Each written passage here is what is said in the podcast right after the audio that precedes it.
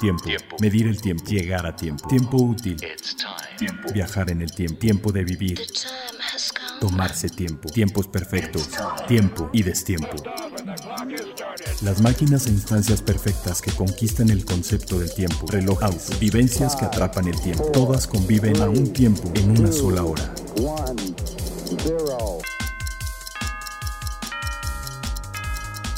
Hora local. Hora local. Hora local.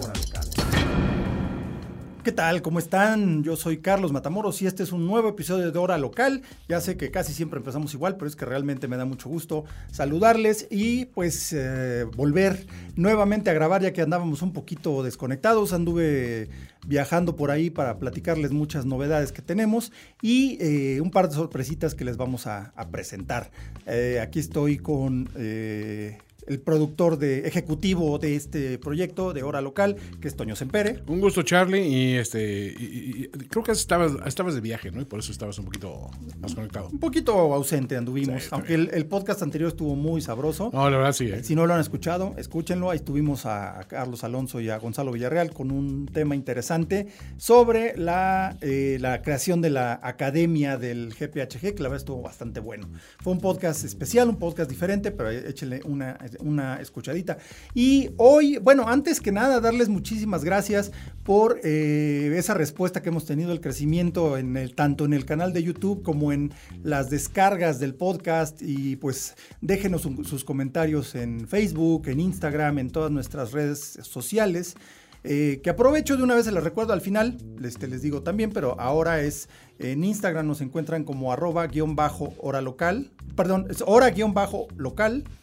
En Twitter es igual, arroba hora-local. En Facebook nos encuentran como hora local MX y en YouTube tal cual como hora local. Ahí pueden ver todos nuestros videos, que ya tenemos ahí una muy buena colección de más de 30 videos para, eh, pues para hablar de diferentes temas, eh, unboxings y, y, hablar de alguna que otra complicación y le vamos a ir añadiendo contenido como ha sido la costumbre. También eh, muchas gracias por aquellos que van a, visitar a nuestros amigos de Perlón Cronos y que eh, han dicho que van de parte de hora local.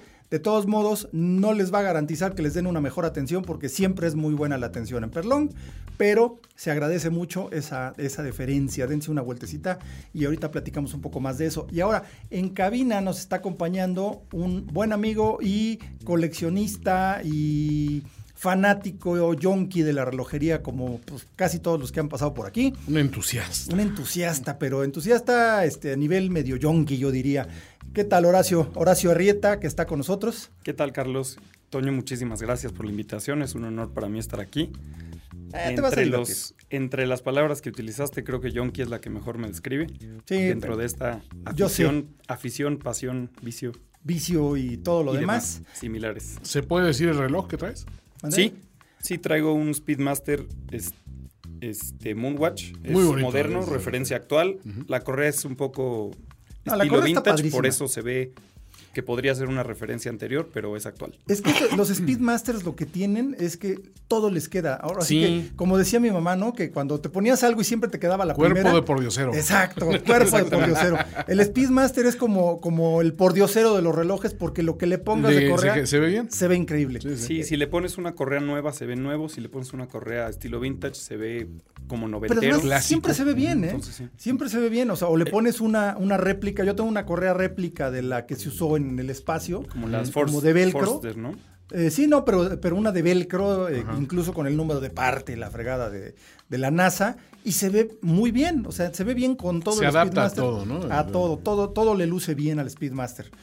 Y pues la verdad, gusto ver un reloj de eso. Además, son, me, me, ha pasado que me gusta muy, mucho verlo en la muñeca de otras personas. Claro. O sea, me gusta verlo puesto. Sí, sí, sí. Porque digo, cuando este, de repente llego a usar el mío, pues Ajá. lo veo y lo papacho y lo acaricio claro. y todo. Pero verlo en otra persona es muy agradable también. A ver, pregunto, verlos ustedes sueltos son, por ahí, ¿no? Y son Sí. ustedes mucho más eh, fans de la relojería y conocedores que, que yo, por supuesto. Y me llama la atención, por ejemplo, a mí cuando traes un coche y ves a alguien con un coche, como tú dices, ah, qué padre. O sea, te, Claro. te da un cierto gusto. Sucede que lo mismo con los relojes, hay, hay una especie de conexión ahí de. Sí, ah, mira, sí hay algo de eso, ¿eh? Sí hay algo O es de más eso. posesivo de, hijos, que me, me gusta que mi reloj sea mío, que, mío. Yo creo que depende del reloj, ¿eh? ¿Sí? Yo creo que depende del reloj, porque digo, hay marcas, por ejemplo, como Rolex, que, Bueno, es que sí, es que sí, mundo. o sea, la, la implicación es distinta. Sí, que no necesariamente por portar un Rolex vas a ser un entusiasta de los relojes. Exactamente. No, eh, ah, Puede un ser un punto. show off. Sí, o, o simplemente es como traer la pluma Montblanc, ¿no? Ajá. Es como para que luego, luego te identifiquen que a ti te va bien. Claro. O sea, es, es un ícono, no deja de ser una gran marca con gran historia. Pero no te distingue por ser Exactamente. eh, un entusiasta o un aficionado a. no necesariamente series, eh, puedes... No se asocia no, con no es ese obvio, tipo de gente. digamos. Ok. Exacto, no es obvio. No puede ser que sí lo seas, porque hay gente que son grandes conocedores No, y claro, claro. porque es una gran marca con una historia completamente distinta. Pero no está en el, digamos, en el pedigrí de la marca de que es característico del coleccionista, del entusiasta. No. Sí, no necesariamente. Símbolo de estatus, sí, perfectamente. Una eh, perfecta pieza de maquinaria que no te va a durar, por supuesto, Y te también. va a durar toda la vida. Exacto, pero no necesariamente dices, ah, es que ese es un tipo fan Ese de es la un relojería. conocedor, ¿no? exacto. Ok, ok. Sí, no, siento que el Speedmaster en este caso es mucho más un reloj de fan Sí. No, no, totalmente. Es de que fanboys. cualquier. Exacto, de fan. Es de fanboy porque tienes que ser eh, entusiasta de la relojería en sí. Pero el Speedmaster tiene una historia tan particular, ¿te acuerdas? Sí, Incluso sí, sí. les recomendamos, escúchense, creo que es el episodio 18, donde tuvimos aquí eh, de, el, el honor de que nos visitara Petros Protopapas, el, curador del de la- el patrimonio histórico de Omega, y nos contó la historia de Speedmaster. Lo dejamos en inglés porque de verdad le íbamos a hacer un mal servicio eh, tratándolo de traducir simultáneamente, y la verdad vale mucho la pena. Si le pegaron al Harmon Hall, este, se van a divertir, está muy bueno. Pero en serio, ¿no? Como otros. No, pero en serio, el Speedmaster sí es un Sí, reloj de, nerd. Sí, De sí, nerd de la relojería. No, no por casualidad lo traes, no porque Claro. eh, tienes que medio entenderle, generalmente, ¿no? Dan casos. Pero sí es un reloj de, de- de- de gusto por la Sí, relojería. incluso mucha gente empieza con el Speedmaster y después forma como sus- su criterio, sus gustos Sí, sí, y sí. se deshace del Speedmaster. No Ah. quiere decir que por empezar con el Speedmaster Exactamente. te vas a a quedar veces con él. empiezas por, por casualidad. Es como un starter watch, ¿no? No, Como necesariamente, ¿eh? no necesariamente. Ahorita, ahorita lo platicamos en el tema central, pero por lo pronto vámonos a, a un tema interesante aquí con de último minuto. Justo cuando suceden todos los grandes lanzamientos y novedades mundiales, las tenemos de último minuto. De último minuto. Híjole, pues han pasado muchas cosas en la industria relojera y no en la industria relojera, pero le han pegado como pues, ha pasado a lo largo de la historia. Pues resulta que supongo que ya se enteraron y además para la altura que van a estar escuchando este podcast, de todos modos ya es más que sabido el famoso coronavirus, que ahora ya se llama de otra forma, es COR no sé qué 19. El caso es que este famoso coronavirus, que no, no tiene nada que ver con la cerveza, porque sí vi un par de notas al respecto de que había gente que tenía que, que pensaba que tenía que ver con la cerveza corona y dices, híjole, yo creo que la estupidez es un virus todavía más peligroso Claro, que el sí, Sí, coronavirus. fue una búsqueda de Google en su momento importante porque la Sí, gente claro. pensaba que estaba relacionada con la cerveza. Por eso te digo, el virus eh, del virus de la estupidez es más peligroso Y, todavía que el y corona. algunos con, Y no el tiene cura. con el paletón también. con el paletón corona. Uy, el paletón corona. No, pero eso son más bien la población más vintage. Exacto. Pero bueno, el caso es que este infame eh, coronavirus que pues, salió en una región, en la región de Wuhan, si no, si no mal no, recuerdo, en China, que están en cuarentena y es un rollo, porque se supone que la enfermedad no es tan dura, o sea, no pega tan fuerte, no tiene una tasa de mortalidad tan alta, pero la facilidad de contagio es brutal, ¿no? Entonces, ¿qué tiene que ver esto con los relojes? Pues el primero en saltar fue el Grupo Swatch, que como el año pasado ya habíamos comentado que se salió del show de Basilea y abrió su propia, compraron un edificio y abrieron su propia exposición donde todas las marcas del Grupo Swatch iban a presentar sus, no- bueno, presentaban sus novedades que se hizo el año pasado. La idea es que este año se iba a hacer, me parece que entre febrero y marzo, no, se me fue la fecha ahorita, eh, en Zúrich, en este edificio que pertenece al grupo Swatch, se va a presentar casi casi por áreas todas las marcas y demás. Y fue inmediatamente que salió eh, esto del coronavirus, eh, que los primeros que salieron a decir algo al respecto fue Grupo Swatch, que canceló definitivamente su participación, o sea, su evento, su gran evento donde presentaban todas las novedades, fue cancelado definitivamente para este año.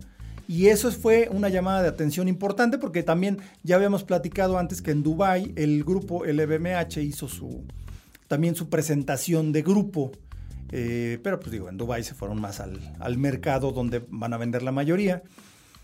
Y como esto sucedió en enero, realmente no, todavía no estaba esta cuestión del virus, ¿no? Pero se cancela eh, la, la, participación de Swatch y eh, de repente, ¿por qué pasa esto? Porque estamos hablando de que qué porcentaje son 40%, ¿no? Sí, que representa el 40%, ya que incluye Hong Kong y, China, lo que se le conoce como Mainland China. Que, y Taiwán también. Y Taiwán. Taiwán también hay mucha. Si se juntan esos tres lugares, es el 40% de las ventas de la industria suiza.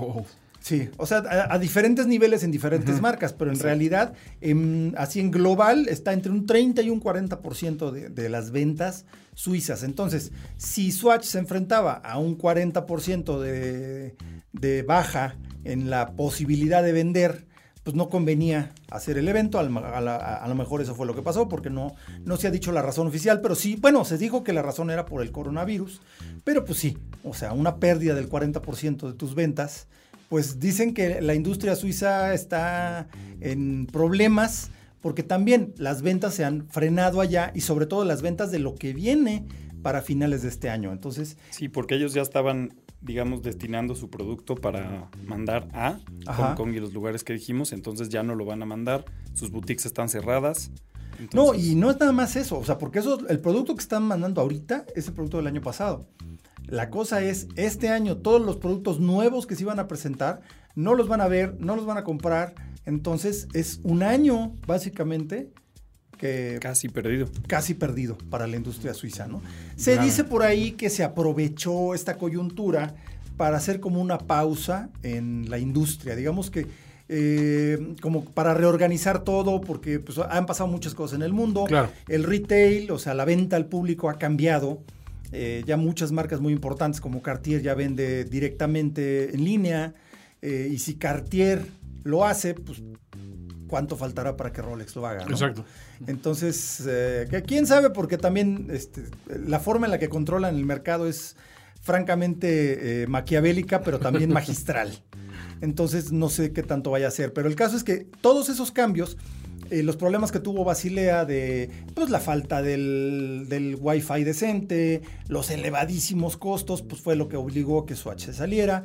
Y muchas otras marcas han ido saliendo, o sea, realmente es casi casi una marca a la semana se va. Pero la última baja importante fue Bulgari, que al parecer les fue muy bien en su semana LVMH en Dubai y pues brincaron del bote, ¿no? O sea, dijeron no hace falta... No hace falta Basel. ¿Mm? porque pues realmente ahorita Bulgari está viviendo un momento muy importante en cuanto a relojería, es una de las marcas verdaderamente de vanguardia, en cuanto a creación, en cuanto a diseño. Eh, entonces, el que no estén en Basel es un golpe fuerte. Entonces, pues se queda esencialmente, según esto, bueno, no según esto, anunciaron que el resto del grupo LVMH... Sus tres marcas se quedaban. Se quedaban, o sea, se queda Gucci, Zenith, Hublot. Son este, Zenith, Hublot, Tag. Y Gucci. También. Gucci es de Kering. Ay, perdón, tienes toda la razón. no, no es Gucci. No, me confundí por el distribuidor de acá, pero sí tienes razón, es de Kering. No, bueno, el caso es que se queda Tag también. Entonces quedan las tres marcas importantes: Tag, Hublot y, eh, y Zenith. Y de hecho, también próximamente les vamos a traer una novedad interesante con Zenith, y les voy a platicar despuesito. Pero bueno, el caso es que eh, se quedan por 2020, no garantizaron nada para 2021 y se espera que se salgan. Entonces se queda Rolex, Patek y Chopard como dueños del show en Basilea y lleno de marcas chiquitas. Ya van a meter exposiciones, ya van a meter un montón de cosas, porque les quedó un área gigantesca sin eh, pues ahora sí que sin marcas, ¿no? Sí, sin, sí, tener ahí. Porque el, el, boot de Bulgari era muy grande. Sí, incluso Philips Watches, la casa de, sí, este, tiene, también. acaba de anunciar que va a presentar colecciones que se van a subastar más tarde en el año, como en diciembre más o menos. Todavía no han confirmado fechas, sí, pero un tour de van a tener exactamente relojes no a la venta, pero en, exposición para que los vea sí, todo. Pues están rellenando espacios. Están rellenando espacios. Literal, porque el, hueco que dejó todo el grupo Swatch, porque en realidad pues son 10, ¿qué? 16, 17 marcas. Entonces es un huecotote del salón principal de Basilea. Va a haber una paletería de la Michoacana y vas a ver. Pero no me sorprendería en absoluto. Guarda este espacio ahí. Y unos tacos del paisa. no sé el paisa. No, es más, si pusieron unos tacos del paisa ahí, Hombre. oportunidad de negocio, si, si de repente está el paisa ahí, vamos a demandar, ¿eh? Porque la idea fue de nosotros, fue de aquí. Fue de aquí, lo escucharon es en para satisfacer al coleccionista mexicano, que sabemos que es un sector muy importante, chaval. La verdad es que es más importante de lo que luego uno, uno mismo cree, ¿eh? O sea... Sí, luego uno uno como mexicano no sabe a qué nivel. Los alcances, ¿no? no, no, los alcances de, los coleccionistas. Estamos bien posicionados. Sí, la verdad es que sí. Y sobre todo, es un mercado mucho más sofisticado. Incluso platicando con, con Steven Forsey, de Grubel Forsey, decía que prefería presentar sus novedades aquí que en Nueva York porque el, coleccionista mexicano es mucho más sofisticado que el norteamericano. Sí, por ejemplo, el Handmade One lo presentaron aquí en México. Exactamente, aquí antes que en ningún lado. Exactamente. Y de hecho, para el CIAR que viene va a haber algunas novedades también, que no les puedo platicar, pero va a haber novedades en, exclusiva. Y bueno, pues este también vámonos, eh, pues yo creo que ya, este fue tema que ya le daremos una vueltecita la próxima semana ahí medio en mesa de discusión y por lo pronto nos vamos con A Tiempo. Lo último, lo, más, reciente, lo, tenemos a tiempo. A tiempo. Pues se presentaron dos relojes también dentro de, de la... Vaya, con los patrocinios alrededor de, ¿no? Eh, IWC presentó el Portugueser, anteriormente llamado portugués, la versión portuguesa era así en alemán porque pues, había problemas ahí de derechos con el nombre. Entonces ahora se llama IWC Portuguesa eh, Monopulsador Laureus Sport for Good, que se presentó en, el evento de esta, de esta fundación en Berlín, que acaba de ser hace un par de días. Y la verdad es que es un reloj a mí me encantó. O sea, además, una cosa, este año, como parte de los lanzamientos que habrá en el Watches and Wonders, sí se hace. Sí, es que se hace, porque, no han dicho nada y también está en veremos. También otro, está en otro que también está en Sí, porque Watches and Wonders era lo que antes era el SIHH, y entonces se juntaron, digamos que retrasaron tanto Basel como el SIHH que se hacía en enero. Cambió de nombre, ya no se llama SIHH, ahora se llama Watches and Wonders y va a ser una semana más o menos antes de Basel. Va. Para aprovechar el mismo viaje, digamos, claro que también aprovechar, quedarte una semana en Suiza esperando de un show a otro, es caro. ¿Será? Lo que le sigue de caro. Lo que le sigue de caro. No, ahorita te platico unas anécdotas ahí, ¿eh? que me quedé de, de, a seis con los precios. Pero es lógico, Suiza ya se, se acaba de, de, digamos que se acaba de nombrar como la ciudad más cara, el país del, en el mundo más caro para claro, Claro. No hay más. Pero bueno, eh, el caso es que presentaron este IWC Portugueser y parte de los lanzamientos para el Watches and Wonders es que la colección Portugueser que eh, normalmente desde su inicio llevaba el calibre cronógrafo Valju 7750 fuertemente modificado, terminado, lo que tú quieras, pero la base era un 7750. Eh, a partir de este año ya los Portugueser ya traen calibre de manufactura calibre IWC, lo cual es muy bueno. Yo creo que ya se habían tardado un poquito en hacer eso. Y se tardaron bastante, pero ya quedó. No tanto como los otros, como los, este, los de AP, que se tardaron. Se siguen tardando. Se siguen tardando en tener un cronógrafo integrado. Pero bueno, pues ese es otro tema. El caso es que presentaron esta versión con carátula azul, el Laureus Sport for Good, que es una fundación que apoya el deporte en todos niveles, ¿no? No solo amateurs, no solo profesionales, ¿no? Y, por ejemplo, a mí me. Bueno, la carátula azul, que es eh, clásica de esto, aunque también se parece un poco a los de mm, Antoine de Saint-Exupéry, ¿no? Los del Principito. Tienen un color similar. Muy, muy similar. Nada más que este los, los del Principito son un poco brillosos, con el contraste en el sol se ve un poco lo que se le sí, los rayos de sol. Exactamente, rayos de sol. Sí, que es un, un, este, un pulido del centro hacia afuera, hacia afuera, que tiene unas líneas radiales, entonces se llama rayos de sol. Este no es rayos de sol, pero de todos modos es, este, es un tono de azul muy similar. El acabado es un poquito diferente. Lo importante aquí es que la parte de atrás, la tapa del reloj, que no sé, yo hubiera preferido eh, ver ese cronógrafo monopulsador a través de un cristal. Sí, a mí también me hubiera gustado. Pero bueno, el caso es que le pusieron ahí el emblema del Aureus for Sport, que son muchas manitas así unidas. Sí, son manos agarradas y es el dibujo de uno de los niños que patrocinan. Exactamente. de, hecho, no, de hecho, hicieron eso ya desde hace uno o dos años. Eh, hacer un concurso de dibujo entre eh, para niños. Sí, la obra ganadora es la que ponen en la caja, en el fondo de caja. En el fondo de la caja. Y este, la verdad, está muy bonito el dibujo. Eh, este portugués monopulsador eh, pues, pues, fue presentado en el evento del Laureus Sport for Good en Berlín hace unos días y donde también le dieron ahí el premio Laureus a Lewis Hamilton por su sexto campeonato mundial de Fórmula 1. La verdad fue muy interesante lo que dijo Luis en, esa, este, en su discurso de aceptación eh, que tiene que ver con la diversidad, que tiene que ver con la segregación y cosas así. La verdad, muy bien. Este, lo que platicábamos en el otro podcast en, Radio Fórmula 1, que eh, normalmente la personalidad de Lewis Hamilton en redes es muy distinta a la de verdad. Aquí podemos ver un poquito del verdadero Lewis Hamilton, no nomás el de las redes. Muy interesante esa parte. Y eh, pues otra, otro reloj interesante. Bueno, de hecho son dos relojes. Eh, pues ya ven que Robert Downey Jr. se bajó del tren de los superhéroes, porque estábamos platicando hace un momento con Toño, que ser superhéroe es un arduo trabajo, ¿no? Este, que tienes que estar como en forma. Digo, sobre todo si, por ejemplo, el Capi América que sí, tiene que estar así como bien fortachón. Sí, en general, o sea, las exigencias para los actores de Hollywood que tienen que mantener un personaje, ellos firman un contrato por franquicias enteras, ¿no? De repente. Tienen contratos por ocho o nueve películas, ¿no? Entonces tienen que mantener ese estándar, ¿no? O sea, de, de, físico. Y dicen, es muy demandante estar en óptima condición física todo ese tiempo, o sea, cuidando lo que comen, cuidando la cantidad de ejercicio que hacen y todo.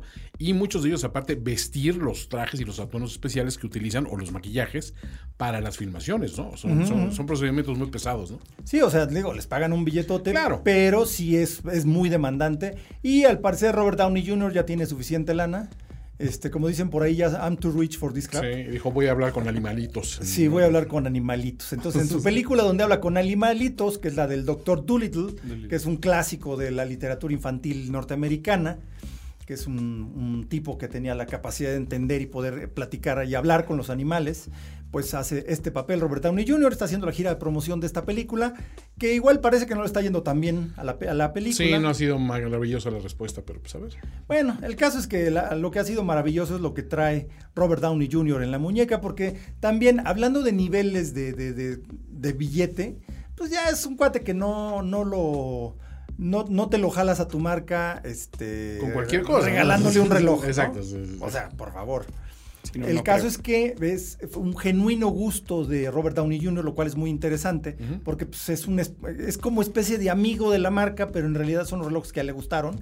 Y entonces anda con dos relojes de Panerai, uno, un Luminor Goldtech y otro Luminor Carbotech, que ese es el que más me gusta, es todo negro, está hecho de un material eh, basado en fibra de carbón, eh, con una tecnología de aplicación distinta, no es como se usa en los autos de Fórmula 1, tampoco es el carbón forjado que utiliza AP, es una cosa un poco diferente, pero es un material sumamente resistente y muy liviano. Sí, es exclusivo de Panera actualmente. Sí, de hecho, eh, viene del, laboratorio de ideas de sí, de ellos mismos. De ellos mismos y también el, el Gold Tech que es una aleación que permite que el oro sea mucho más resistente a, las rayaduras, a la abrasión. Que el problema del oro, mientras más puro es, más suave. Entonces, por eso en relojes no se usa más de 18 quilates de oro. Eh, digamos ya se vuelve muy blando. Se vuelve demasiado blando y entonces no guarda la forma ni nada. 18 quilates es lo máximo, pero aún así se raya con gran facilidad. Entonces, este Goldtech también es de laboratorio de idea, este material, y hace que sea mucho más resistente eh, a las abrasiones, a las rayaduras, como lo que tiene Omega con el Sedna Gold, como lo que tiene Hublot con el King Gold. Que con el Magic Gold también. El Magic Gold de Lange. No, no, ese es de... De Hublot también, pero es una aleación más oscura. Parece casi bronce patinado.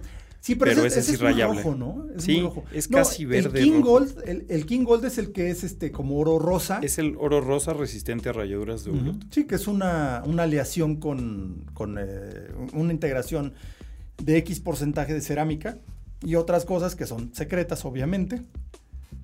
Y bueno, pues si quieren darse un gustito así interesante, échense una vuelta a Perlón Cronos, ahí en Presidente Mazarik 431 o en el centro comercial Arts Pedregal. En Arts eh, está una boutique dedicada a Hublot, también ahí de Perlón otra de, este, de Rolex y de todas las grandes marcas están ahí. Y en la clásica tienda de Presidente Mazarí 431 también hay una gran variedad de marcas. Está desde Tissot, Junghans, eh, Longines o. Y de ahí para arriba llegamos a Lange, llegamos a Breguet, hay todo lo que hay en medio, hay Rolex, por supuesto. Y eh, Audemars Piguet. O sea, hay una gran variedad de cosas y sobre todo mucho conocimiento y muy buena eh, atención. Llegas a preguntar, no, no, le, no se sientan comprometidos, no le tengan miedo, dense una vueltecita. a ver, a ver relojes, que te cuenten historias y todo, echarse un cafecito y todo, y poder admirar estos relojes y probártelos, que eso es lo más importante, porque hay relojes que te pueden encantar en una foto o en una vitrina, pero ya ponértelo en la mano es otra cosa. Sí, no hay como, porque es muy común la, gente, el público informado, por así decirle, que dice yo no uso relojes de más de 40 milímetros. Ajá, exacto. Mucha gente así. Y luego te pruebas uno de 44 y te das cuenta que te queda perfecto y dices... Sí, o, que ese, ese diseño en 44 milímetros funciona bien. O al revés, ¿no? Porque hay relojes, sí, hay relojes chiquitos, por ejemplo, como el que, los Cartier eh, Santos original, son relojes muy pequeños.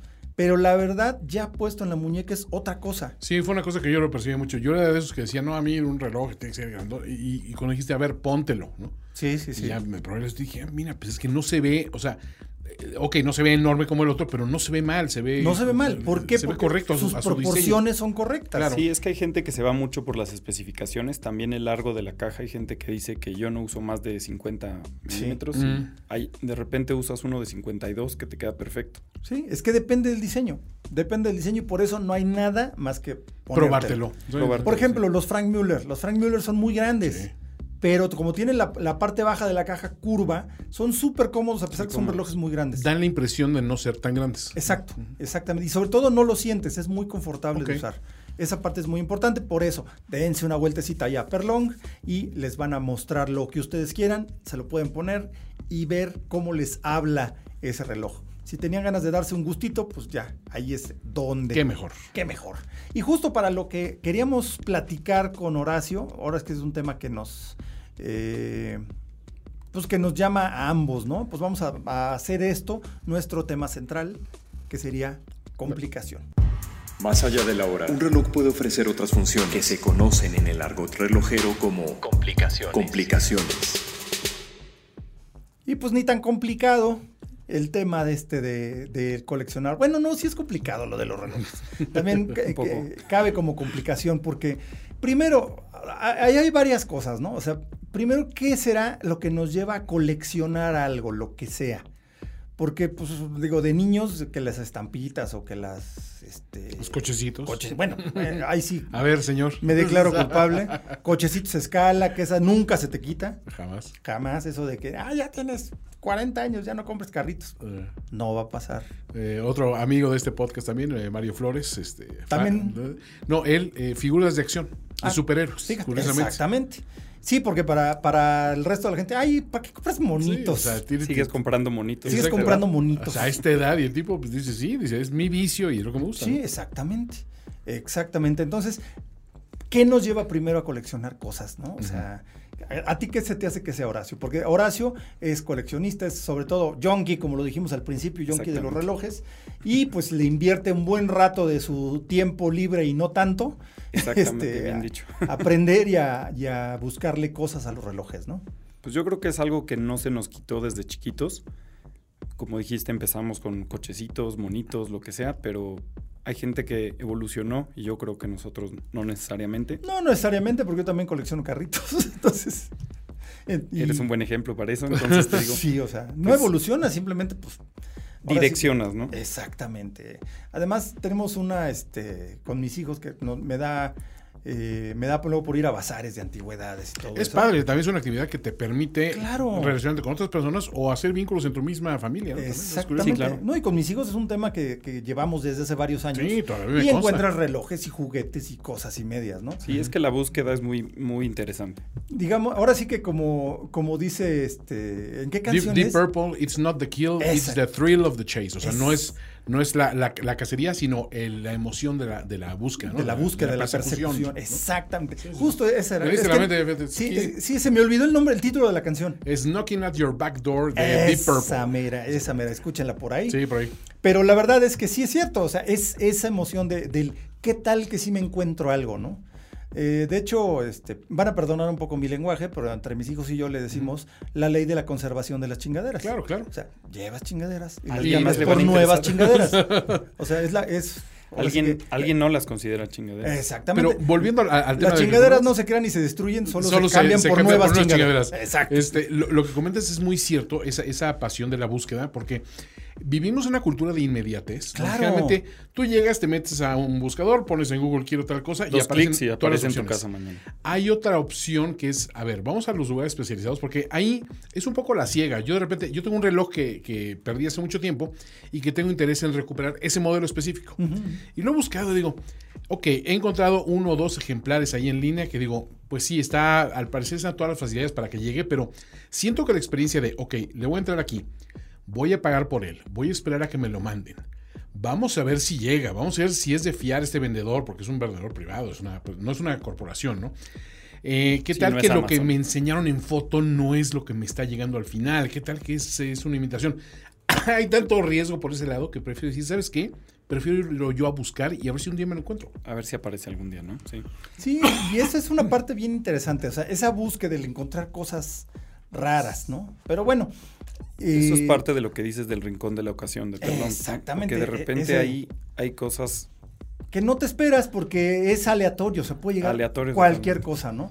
Y luego hay, hay, la posibilidad de encontrar algún reloj, ya sea que o te gustaba, o te sigue gustando y nunca lo conseguiste, o querías un una versión específica que ya no se produce, entonces esa parte es muy padre, ¿no? Ahora, hay otro detalle. No me gusta contradecir al señor Carlos Matamoros en su podcast, pero hay un tema que dij- dijiste, no es tan complicado y de repente sí es complicado. A ver, creo que la- la- el coleccionista cuando llega al punto serio ya se empieza a complicar por una serie de cuestiones que es decir, ok, esto que tengo lo quiero guardar, lo quiero usar, lo quiero mostrar, cómo lo conservo, cuánto le invierto a la conservación de lo que tengo. O sea, esto implica una, una serie de, de cuestiones que dices, no es nada más eh, juntar por juntar. No, la no, gente no. lo empieza a hacer de una Coleccionar manera... no es acumular, como dijo mi buen amigo Esa Fernando. González. Ándale. Coleccionar no es acumular. Y en tu caso Es particular, disfrutar. imagino que tú también le inviertes a tu hobby en la materia de eso, ¿no? Es decir, tanto en la búsqueda como en la conservación de lo que tienes, ¿no? Sí, claro. Yo siento que para ser un coleccionista tienes que tener dos cosas de lo mismo. De- aquí hablando de relojes, por decir dos Speedmasters o dos Submariners. ¿no? Ok, a partir de dices, ya tengo una colección. En mi opinión, sí. Sí, sí, sí. No, de hecho, este. Porque hay gente que dice más de 10, ¿no? No, no, no, no hay un es un número muy arbitrario. Tengo dos, porque necesitas uno, realmente. Y el segundo Sí. ya puede ser por Claro. carácter suntuario, por, por el gusto personal de tenerlo y ya hacer una colección. Exactamente, Exactamente. O sea, una colección puede ser de dos, de tres, de cinco, de diez mil. Y otro tema también que, has mencionado tú también, la colección no, no va en función del precio. No, No, no, no, no, Va, en- va en base a lo que te gusta. Además, si, eh, si tu, tu plan de coleccionar es únicamente en base a precio, pues no estás coleccionando, estás este, guardando dinero, Invirtiendo. invirtiendo. Yo no quisiera decir invertir porque los relojes no son, No son no inversión. son inversión. Oh, mira, No eso- deben ser vistos como inversión. Ok, ok. Ah, No deben Hay ser casualidades. Pueden apreciarse. Se dan casos. Sí, se pueden apreciar, se dan casos, son casualidades, pero la verdad, que compres un reloj para especular es lo que tiene el mercado de Rolex hecho un desmadre. Ah, ok, ok, ok. O sea, eso es, porque es, no es coleccionar, es acumular para especular. sí, Para porque- ver, porque sabes, uy, estos no hay, voy a, y tienes chance de conseguir un, no sé, el, primer Submariner de cerámica o el, el Pepsi GMT con brazalete Jubilé. El Pepsi, no, no acabo de superar la No, no, del no, Pepsi pero- y el root beer. No, pero a, a- a Rolex no le gusta. No, yo sé que no le así. gusta, pero... Te pero- regañan. Pero, cada Sí, te regañan. pero así le dice la gente. Sí, es, a ver. se- Y ahora sí que, como dijeron por ahí, perdón Rolex, pero, Pero ponle Vox Populi, regol. Vox Populi, Vox Day. ¿Sí? Sí, sí, Así. O sea, si el pueblo le llama así al reloj, así se llama. De guste o no. Pero bueno, el caso es que el asunto con, con el. O sea, hay gente que compra ese reloj y no lo usa. Lo pone en una caja fuerte porque sabe que dentro de cinco años le van a dar el doble por él. O piensa. O piensa, porque luego no es proba no es, no es No es seguro una ley, que suceda. exacto, No, no es una Sí. ley. No, pero yo siento que ahí te pierdes una muy buena parte de, de la, lo que es coleccionar, que es disfrutar tu juguete, ¿no? Es como los que coleccionan vinos y ahí los dejan que hasta que, Hasta que ya no sirva. que no sirven. Entonces, Y este, ya no sirven la mayoría de los vinos Sí. que subastan, ¿no? Sí, ya no sirven. O sea, es porque tengo la botella de 1800, no Claro. sé. Y, Y es lo que decía un, un coleccionista serio de, de vino y un, y un enólogo, decía, a ver, el vino es para, es para tomarse. Todos tienen una, una Vida. época óptima, así- así para- pero si te pasas o, o lo haces antes, no estás aprovechando este vino como debe apreciarse. Me imagino que en materia de relojería, quiero creer, ustedes también dicen, a ver, tengo el reloj, pero lo quiero sacar, quiero que alguien Lo me vea usarlo usar. y quiero No, verlo quiero yo en mi yo. muñeca. ¿no? O sea, es quiero Sí, verlo claro. yo, ¿no? O sea, es para ti. Yo, yo siento, o sea, por lo menos es esa es mi opinión personal. Es para ti la relojería. Es para ti. O sea, sí, es para disfrutarla. Claro, y en ese sentido es muy chistoso porque en, en varios grupos de, de, Facebook y todo eso he tenido discusiones así, este, pues curiosas porque a mí, por ejemplo, no me gusta mucho el, el mainstream relojero. Ajá. Yo generalmente voy en sentido contrario. Okay. Y en sentido contrario también tienes oportunidad de encontrar cosas que nadie más quiere porque no está de moda. Sí. ¿No? O sea, hay trancazos por un Rolex Submariner, hay trancazos cuando venden un Daytona. Uh -huh. A mí no me llama la atención. A mí me gustan cosas diferentes, me gustan cosas extrañas, porque es para mí. Claro. No es para que vean, ay, ese ya trae el nuevo, sí. no sé cuál, ¿no? No es por show off o por quedar Exacto. bien o por dar cierta apariencia. ¿no? Y si lo haces así, está bien. Es respetable, es bien, respetable para allá. Yo lo que digo es mi es, opinión en personal. En mi caso, a mí esa parte no me emociona. A mí, por ejemplo, un reloj que me, que me gusta mucho, que es muy raro, es el Gerald Yenta. Ajá, sí. Es un reloj raro que para el que no sabe, se ve así como que, pues, ¿eso qué, no? Y está bien, porque es para mí, no es para los demás. Yo creo que primero... Sí, no es para tener un reconocimiento social, ¿no? No, no exactamente. Y hay relojes que sirven esa función. Claro. Y está bien, porque igual no ne necesitas tener ese reco reconocimiento social por la razón que sea, eh, y tampoco te quieres complicar, porque hay cosas que son fácilmente identificables, ¿no? Sí, como un offshore, ¿no? Por ejemplo. Como un offshore. Sí, que no, no que quiere ser discreto. No, no es discreto, al contrario, está hecho Exacto. para ser gritón. Está hecho para eso. Para gritar. A mí no me gusta, por ejemplo, el offshore, me gusta el Royal Oak planito Normal. clásico.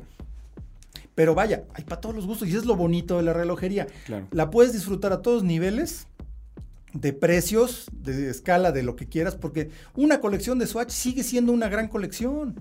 Claro. Se han y, subastado incluso en claro, Philips, en Sotheby's. Todos hemos pasado, y no es que valgan mucho dinero, no, sino simplemente es, bueno, de hecho, lo hemos dicho varias veces aquí en Hora Local. Quien inventó el coleccionista, el coleccionista moderno de relojes fue el Swatch. Sí, Swatch. Fue, inventó al coleccionista. Sí, en pocas palabras, a Swatch le debemos, por ejemplo. Estar aquí ahorita platicando de esto. Estar aquí ahorita platicando de esto, porque antes los relojes se les regalaban a los bueno, jóvenes que cumplían 18 años. Uh -huh. sí, o heredabas del abuelo. O lo heredabas del abuelo a cierta edad. O al que lleva pero, 30 años en una empresa, está tu reloj. ¿no? Sí, exactamente. Para, para tu pero retiro. cuando estabas jugando en el patio, no traías reloj. Uh -huh. Sí, ¿no? Entonces a Swatch le debemos que todos, yo crecí usando Swatch. Claro. Y a Swatch le debemos eso, que todos sí. tuvimos reloj, no importa el presupuesto. Y no nada más uno, esa es no la cosa con uno, Swatch, porque precisamente cambiaban los diseños y además una de las políticas de Swatch es que nunca repiten un diseño. Claro. Así sea el hitazo del año, no se vuelve a hacer un reloj igual. No encuentras sutiles variaciones, pero no es el mismo. No es el mismo, exacto, no se vuelve a hacer un reloj exactamente igual. Entonces, eh, de repente tenías tu Swatch que te encantaba y todo, pero era rojo. Uh -huh. Y decías, híjole, pero es que hoy me puse de azul, no se me ve bien. Ah, pero mira, hay un swatch azul y solo uh -huh. cuesta 50 francos, ¿no? 50 dólares. O la personalización a través de las correas, todas esas cosas que, que, empezaron a hacer para darle un carácter personal. ¿no? Exactamente, todo eso. Y de hecho, ahora uno de los grandes temas en la relojería es la personalización. Cada vez vemos más posibilidades de personalización dentro de las marcas ya como eh, cuestión oficial, porque antes era, te comprabas tu reloj y como el tema del Speedmaster, ¿no? Sí. Decías, ah, pues le voy a quitar el brazalete original, pero le voy a poner una correa como la que trae Horacio, uh -huh. es una correa este, estilo vintage. estilo vintage, cosida a mano, con cuero envejecido, que se ve sí, muy bonito. Y, y, ya es un reloj diferente, es su Speedmaster. Claro. Si llega a ver algún otro Speedmaster en la calle, no va a ser igual al de él. Exactamente. O sea, la probabilidad que traiga un brazalete distinto es muy grande. Entonces, ya eso es una cuestión eh, propia, ¿no? Y vaya, ahora, ¿por qué empezaste a coleccionar tus relojes? O sea, ya, ya dijimos, no, sí, que empezaste con carritos y los Swatch y demás. ¿Por qué te seguiste? Exactamente, ¿por qué seguí? Pues no he ni siquiera volteado para atrás, porque digo, le invierto mucho tiempo, dinero y esfuerzo y a lo mejor hasta lágrimas en esto. Ah, sí, también. Esa es parte del show. Es parte de. Es la parte no tan bonita. Exactamente pero siempre desde chiquito tuve Swatches y Casios. Luego Casios, me moví a G-Shocks. Y este y siempre tuve un reloj en la muñeca hasta pues hasta ahorita. sí, y, y, va cambiando. Es que justo esa, esa, fue la parte interesante de Swatch, porque eh, lo que decimos de que Swatch inventó al coleccionista es eso, ya no era caro tener dos, tres, cinco, seis relojes. O si lo perdías o lo rompías, si lo perdías, no, pasa no, pasaba nada, nada. porque son sí. baratos, entonces lo usabas. Eso era lo importante, porque te daban el reloj del abuelo y nada más cuando sea cuando para o te salir. lo guardaba tu mamá Ajá, y para no salir. Lo usar, sí. Para las se casa la prima Gumarita y órale, ten tu reloj, sí. lo usas y, y llegando regresas, presta y lo guardan. Entonces nos quitó un poco ese, ese miedo a dañar el, la herencia familiar. Exacto. Y traíamos un reloj siempre y se te hace costumbre traerlo. Entonces, es la costumbre. Claro, entonces cuando empiezas a, a- a, pues, que te va mejor en la vida, tu primer trabajo y demás, Vas pues ya te compras un relojito un poquito más caro, más acá, más acá, pero ya la costumbre de tener varios, de cambiarte seguido, pues ya quedó. Entonces, eso es inventar al coleccionista de relojes. Sí, claro, sobre todo como dices, continuar un hábito. Yo sin reloj No, no, yo tampoco. siento que algo me falta. ¿no? Sí. Y O eso sea, es desde Es más fácil que se me olvide un pantalón que, bueno, se me olvide ponerme el reloj. Sí, a mí también. Como el pato Donald, ¿sabes? Sí, Sí. Pero con reloj. Pero Sí. con reloj. El pato Donald, Buen a- ejemplo. a él no le importaba. ¿No? Hay un Gerald Yente de pato Donald muy bonito. Sí, pues cierto, y son Sí, bien sí, caros, ¿eh? carísimos. Son cotizadísimos. Yo De creo que dijiste que era de tus marcas así, este. Me puse un día así a revisarlo y dije, ay, tiene un reloj del pato Donald, qué divertido. 200 mil pesos, pero ¿cómo es posible? No, no, de hecho los más caros son los de Mickey. Ah, sí, también. Ah, hay hay uno de Mickey Racing. Golf, eh, una locura, y un Sí, Mickey Racing Golf. es una El. Mickey Racing es bien raro. Porque además, este, cuenta la leyenda. Ajá. Son de Están esas causando historias. notoriedad hasta ahorita. Porque No. hace unos Nadie no- ocho nadie años los quería nadie ver. los los quería. No más, de hecho, tiene como 15 años que ya los empezaron a pelar. Ah. Lo que pasa es que fue a petición de un Big Shot árabe que dijo quiero un reloj de Mickey Mouse. Se lo pidió ayer al Yenta. Y dijo, va. Y pues al principio se hizo sin licencia, sin nada. ¿Por qué? Porque no era un reloj de Walt Disney, era un reloj de Mickey ¿De Mouse. Mickey Mouse? Entonces hizo el reloj de Mickey Mouse y ya después llegaron ahí un arreglo porque también la producción es muy pequeña, ¿no? Ok. Pero fue un capricho de, de millonario, ¿no? Sí, sí, que sí. quería un reloj Gerald Yenta, pero con Mickey Mouse. Que tuviera así la manita, más donde da. Entonces ya le inventaron el golf y luego ya sacaron el del Pato Donald. También hay uno de Minnie Mouse, Ajá. muy bonito. Pero la verdad es que esos relojes son bien interesantes y ahorita valen una lana, ya son raros porque ya no se producen hace mucho. Bueno, Gerald Yenta desapareció hace Sí, sí, sí. poco más de, hace 10 años, más o menos, cuando fue absorbida por Bulgari. Bulgari. Fue, fue absorbida por Bulgari. Y Son realmente raros esos relojes. Son bien raros. Incluso en Chrono 24, que es, digamos, uno de los mercados más grandes del mundo, este, Sí, no hay tú muchos. buscas Gerald Yenta, Mickey o Disney para generalizarlo de alguna forma y encuentras muy, muy pocos. Hay muy pocos a la venta porque sí fueron relojes raros y muy apreciados ahora, precisamente por su rareza, ¿no? Pero igual, hace 15 años nadie los quería, ¿no? O no los hacían caso, realmente. Ahora. Pero bueno, ah, perdón. No, en el caso de esta, de esta cuestión de, de- que hablamos de la inversión, eh, ustedes consideran entonces que lo tienes que ver no como, no como una inversión, tus No. relojes, y siempre de un gusto, pero ¿hasta qué punto de ese gusto tú dices, ya, o sea, no puedo, te pones un tope realmente a- Pues hasta dónde? que- O sea, puedes decir, no voy a pasar de tantos relojes, una cuestión así, o... Yo creo que ahí sí según el sapo, ¿no? ¿Sí? O sea, según cada quien, según. Ok, la en caso, en caso particular de ustedes. Hay gente que dice, bueno, si compro uno, tiene que salir uno. Y así le van haciendo. Ok, ¿no? Es el balance. Que eso es un, un balance Es bastante sano, sano. sí. La verdad es que es bastante sano, sobre todo precisamente para no quebrar el banco, ¿no? Sí, no, no, también. Bueno, tu banco, porque el banco Sí, va a estar no, muy feliz pasando tarjetazos, ¿no? Pero, Claro. pero la cosa es que. eh, Pero tú no que- eres de esos, ¿verdad? ¿Sí? No, no, no, para mira, un poco más cuidadoso. ¿no? Yo creo que depende mucho de, de qué tanto te, qué, qué te guste, ¿no? Porque, por ejemplo, puedes tener. Y tu gusto lo vas forjando poco a poco. A mí me gusta mucho Seiko. Porque, por ejemplo, uno de mis primeros Sí, relojes ajá, buenos que tuve fue un Seiko. Ok. El cual todavía tengo. Me lo regalaron en 1980. Sí, qué bárbaro. Estamos hablando que me lo regalaron hace 40 años. Ajá. O sea, tiene 40 años conmigo ese reloj. Y fue producido en 1970. O sea, cuando me lo regalaron, era el de mi tío. Mi tío lo usaba. No era precisamente Tenía nuevo. 10 años de uso. Me lo regaló, me tocó toda la época de la secundaria, pues yo tenía 15. Toda la época de la secundaria, los catorras en bicicleta, salía volando el reloj, salían volando mis lentes por otro lado. Entonces era recoger mis relojes, recoger mis lentes y aguantó Habla bien de ese. todo ese reloj. ¿De cuarzo Todavía lo automático? tengo. No, automático. Ah, Un 7005. De hecho, todavía lo tengo, funciona a la perfección. Solamente ha sido llevado a servicio dos veces en 40 años. Wow. La primera fue porque se le desprendió en un fregadazo la, la ventanita del calendario, el marquito. Se desprendió, lo llevé a que se lo pusieran y ya lo arreglaron. Afortunadamente no rayó nada de la carátula. Le dieron su servicio y quedó perfecto. Y luego como 10 años después, pues, fue otro servicio que eso tiene como 20. Ok. Entonces, es un reloj confiable hasta la muerte, como decía Enzo Ferrari de sus motores de Fórmula 1, este, en los 70. sí, claro. Este, vaya, eh, eh, le agarré mucho cariño a esta marca y tú ves lo que eh, innovación y lo que obtienes por el precio, pues es una gran marca. Entonces, Sí, te puedes de comprar varios Seiko a un precio súper accesible y tienes relojes bien interesantes con historia y que son más manufactura Claro. que muchas empresas suizas. Yo es eso le digo a todo mundo. Claro. Porque mucha gente por snob Por snob, exacto. Critica ese- mucho a Seiko por la, no digamos, la imagen que tienen Porque globalmente porque no conocen. Porque además, justo, es más, por eso precisamente quería que vinieras a platicar. Porque de- en hora local, de hecho, el postulado que, que queremos, eh, la palabra que queremos difundir en hora local es eso. No que es la de relojería es presupuesto. para todos, Sí. no es de presupuesto y no es para snobs. No, no, o sea, está de flojera tratar con un snob. Ay, eso que no es Rolex. Sí, O exacto. sea, no me gusta, güey. O sea, yo no. no, Sí, o sea, Yo no- he conocido es gente que trae un Richard Mille puesto y que no lo trae a la hora. Claro. Oh. Sí. Pero Así, también. y que dice, ay, es que no sabía que era manual, me lo entregaron el jueves. Oh, Dios. Bueno. Y lo traen Pasa. puesto un Richard Mille que cuesta, 100 mil dólares.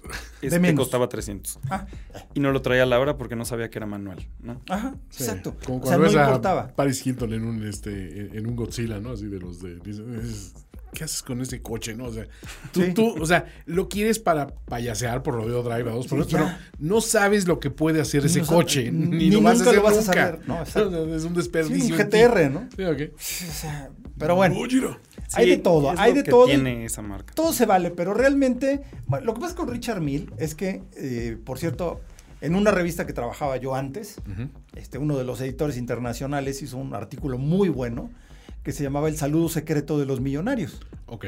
Y el saludo secreto de los millonarios es el Richard Mill. Mm. Porque con un Rolex tú no sabes si la persona, o sea, sabes que, ok, le va bien, pero no sabes si ese reloj es uno de una colección de 40 Rolex o 50 Rolex, Ok. o ahorró durante tres años para comprárselo, Va, va, va. o se lo heredó el abuelo, ¿no? O sea, no sabes nunca. Sí, no, no, no tienes una, una referencia. No hay una referencia. Tú ves a alguien que trae un Richard Mill, ese compa es millonario. Ok. No hay duda. Y digo, no es por otra cosa, sino porque realmente eh, no hay manera de conseguir un, un Richard Mill barato. No hay de menos de 100 mil dólares. ok, ok. Entonces, si traes un Richard Mill, ok. Puede que le gusten los relojes, sí. pero es de ese club, ¿no? Ok. Entonces, eh, pero vaya, o sea, puedes disfrutar un Seiko, puedes disfrutar un Casio, puedes disfrutar un G-Shock. Sí, claro. Todos son, todo es coleccionable a fin de cuentas en este mundo de donde hay expertos de todo, ¿no? Sí, Luego te pones a, conoces gente que se sabe las diferencias entre todos los G-Shocks. Este fue el primero que salió en 1980. Y este es mercado malayo y este Exacto. es mercado japonés. Sí, ¿no? Sí. en todo hay expertos y todo se presta para eso. Y eso es lo muy bonito de la relojería. Y justo lo que queremos hacer en hora local es eso, es abrir que, que de verdad la relojería es para todos. Tanto puedes tener una colección de turbillones y ser un gran conocedor y disfrutarla mucho, O Seikos. o tener de seco. Sí, yo parezco casi casi un embajador secreto de la marca porque Me pasa igual, ¿eh? platico no nada más con gente de relojes, con gente de todos los azares del destino sobre Seiko porque mucha gente lo tiene mal Es clasificado. una marca incomprendida, ¿eh? Exactamente. Y yo les digo a, a la mayoría, tiene más historia, más valor técnico y más valor manufactura que el 99% de las marcas. Así es. Y te puedes comprar un Seiko, te puedes equivocar, no te gusta y lo vendes. Y te compras otra cosa, Y te otro compras seco. otro Seiko de otro tipo de Claro. colección, por ejemplo, los Presage, los Prospects, los... No, y, y de ahí luego ya están este, desde los muy económicos de cuarzo, luego exacto. están los solares, luego están los prospects, Prospects. luego viene Presage, Presage. arribita está Gran Seiko, y hasta arriba de todo está Credor. Cre- está Credor. Y hay unas cosas de Credor, pero eso tiene mucho que ver con la industria japonesa, ¿no? Sí, Que la industria es japonesa... cultura japonesa es cultura y, las japonesa. artesanías japonesas. No, y que una sola marca está bien visto que haga cualquier cosa. Porque Sí. tienes Mitsubishi que hace coches, lápices y pensé. elevadores. Sí. ¿no? Y en Seiko, pues tienes relojes para todos los niveles. Y es de prestigio que siga siendo Seiko en todos los niveles. Pero en el occidente, o sea, para acá, todo lo que no es Japón, Exacto. Nissan se tuvo que inventar Infinity para vender los Nissanes caros. Exacto. Igual que Lexus, ¿no? Igual que Mm, Lexus, que, es- son los mismos Toyotas en Japón. Lo mismo. Son los Toyotas caros, pero los sacan a mercado de fuera como eh, Lexus, como otra marca, porque el consumidor occidental no puede comprender que un coche... eh, vaya, pasó con el Phaeton en Volkswagen, ¿no? Ah, sí. Sí. O sea, no puedes comprender que el coche del pueblo, que el Volkswagen cueste 80 mil dólares. Y el Phaeton era un coche tan bueno como el, el Clase S, o como el Serie 7 BMW, o como el Audi A8. Pero simplemente es Volkswagen. Y así, ay, Sí, oh. como Acura y Honda, que Como de Acura y repente Honda, es lo mismo. el mismo modelo le ponen Acura en Estados Unidos Sí. y en Japón es en Honda. Japón es un Honda. Exactamente. Entonces, con Seiko pasa eso. Ya están cambiando un poquito eso para mejorar su marketing. Ya Gran Sí. Seiko la separaron. Están estructurando un poco sus marcas internas, por así Que eso decirlo. le faltaba a Seiko. Tienen gran producto, pero de repente su, su marketing y su, su mm, línea de productos era un relajo. Sí. Sobre todo en los totalmente. 70s podías encontrar cantidad de variedades. Y era difícil. Es un poco también como lo que pasa con las motos japonesas, ¿no? Las motos japonesas de 70s, 80s, salía un modelo y al otro año salía otro y luego diferente. Totalmente diferente de Sí, un año a otro. Y no había mucha continuidad en eso. Entonces, eso es algo que está haciendo muy bien Seiko. Es una gran marca. Esperemos pronto también ya tenerles noticias de hacer algo importante con estos amigos de Seiko. Y bueno, ¿qué pasa? ¿Qué más pasa, no? O sea, tu primer, tu primer reloj así bueno, el que dij- dijiste, y aquí soy. ¿Cuál fue? Como te digo, empecé desde chiquito con Swatches, este, G-Shocks ya un poco más grande y mi primer reloj bueno, bueno, bueno fue un Rolex GMT Master 16700. Ok, que es como de los 70s, ¿no? Este 80s. es del 90. Ah, de los 90, sí, Sí. claro. 1700. 16, no, 167. 16, 167, 16700. Exactamente. 16700, sí, sí, pues es del finales 80, ¿no? Principios de los 90. Se descontinuó ese en 92, creo. Ah, no, entonces sí es 80. Sí. Sí. fue desde los 80. Sí, es este, no, eh, o sea, es un súper clásico, ahora muy buscado, que es un reloj muy padre, icónico totalmente, y, y de los, pues de los más, este, perseguidos, ¿no? Y más esas versiones. Exactamente. Y después, bueno, ese no lo usé mucho tiempo, lo tuve guardado muchos, muchos años. Y el que sí usé muchísimos años hasta que me harté fue un Omega Seamaster 300, el reloj de Bond, Ah, claro. que lo estrenaron en la película de En GoldenEye, exactamente, exacto, que primero salió 96. 95-6, ajá, Ujú. que primero salió de cuarzo. Sí, Y dos años después ya fue automático. en 98. el exacto. mío era de cuarzo, lo usé como... era el cadete, ¿no? El tamaño chico. No, el mío ya era el grande. Ah, ya era el jumbo, ok. Sí. Y este lo usé como seis o siete años. Es un No me lo padrísimo. quitaba ni para dormir. No, es un reloj padrísimo. Y este me encantó. Es un reloj bien padre. Yo tuve el, el Jumbo, pero el automático, el de 98. Es un reloj padrísimo y Padrísimo, también, sí. o sea, la asociación con James Bond. Eso eh, a mí me Claro. atrajo muchísimo. Claro, porque además, este, también por ahí tenemos eh, un pendiente, un especial que estoy preparando de los relojes de James Bond. Ah, Ok. Que curiosamente lo vamos a hacer coincidir con el estreno de la película. Mejor imposible. Quién sabe por qué. Qué casualidad, claro. Pero la verdad es que sí es todo un tema, porque incluso James Bond llevó Seikos mucho tiempo. Sí, sí, con Roger Moore, ¿no? con Roger Moore, que también ese era el futuro de la relojería, ¿no? Porque Es no ha que- faltado quien me diga, ay, cómo seco, ay, guácala, ¿no? Pues no, ese era el futuro de Es ese que sí, entonces. si lo ves en el contexto histórico, Claro. James Bond se trata de siempre traer los mejores gadgets, la tecnología Claro. más avanzada y Lo todo. último. Lo último. Y en ese entonces con Roger Moore, Era así. lo Pues último el reloj televisión de Seiko lo, Exactamente. tra- lo sacó Roger lo Moore, traía él. Ah, ¿Te acuerdas del reloj Sí, cómo televisión? no, cómo no, cómo no. donde le estaba viendo ahí el escote de una Exacto. Dices, bueno. Sí, sobre todo a mí me gustaba mucho del Seamaster que en un juego de Nintendo 64, digo, fuera de Ah. tema, Sí, sí, no, está cuando bien, ponías pausa, Salía el Gómez. este Ah. James Bond hacía como si mirara la Estuviera hora. esperando. Exacto. Y ahí dentro del reloj, y incluso decía Omega y todo, estaba licenciado. Y este, y ahí venían los, men- los menús. Eso no sabía tú. Y entonces, este, eso me atrajo más, más, más, hasta que un día me lo compré. Mira. El Seamaster. No, es que ese es 300. un, es un reloj, un clásico, la verdad. Yo vendí el mío hace mucho tiempo y Yo la verdad me arrepiento porque sí me gustaría tenerlo todavía, pero bueno, pues ni hablar. Yo no me arrepiento, pero ya me gustó mucho el último que sacaron. El último está muy padre. Me gustó mucho, entonces podría ser un spot ahí que. Algún día podrías abrirle un espacio a uno de esos. Oye, y, y de verdad, eh, ahora, ¿cuál es tu marca favorita? Marca favorita como tal, yo creo que un poco controversial, pero Rolex. No, es, es lo- es completamente válido porque hay razones. Hay razones, exactamente. Sí, o sea, eh, lo, lo platicamos. Hay, hay gente verdaderamente conocedora de relojes que le encanta Rolex y tiene toda la razón. Hay muchas razones por las cuales admirar a Rolex, Sí, claro. pero si nada más lo tienes porque Y muchas por las vean- que no. Y muchas por las que... Exactamente. Sí. Eh, Sí, me- yo lo dije ahorita un poco como No, titubeando. fíjate que me pasa un poco con el, como con el fútbol soccer, ¿no? A mí el soccer no me gusta. Pero. Pero no, a mí como deporte no me interesa, pues. Ajá. Pero el yo no tengo ningún problema con el deporte en sí. Sus fans son los Ah, que me ya, chocan. ya. Que quieren imponer. O sea, sí, los claro. que no aguanto son a los fans. Sí, sí, sí. Entonces, con Rolex yo no tengo ninguna bronca. O sea, los Rolex, ay no, ya iba a dar una primicia que va a tener un amigo más adelante.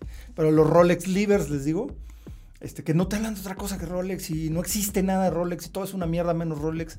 Tampoco, ¿no? O sea, Sí, no. hay que abrir un Por poquito eso lo dije un poco titubeando. No, pero está bien, o es sea. un tema muy controversial. Pero también es válido, Es una completamente marca válido.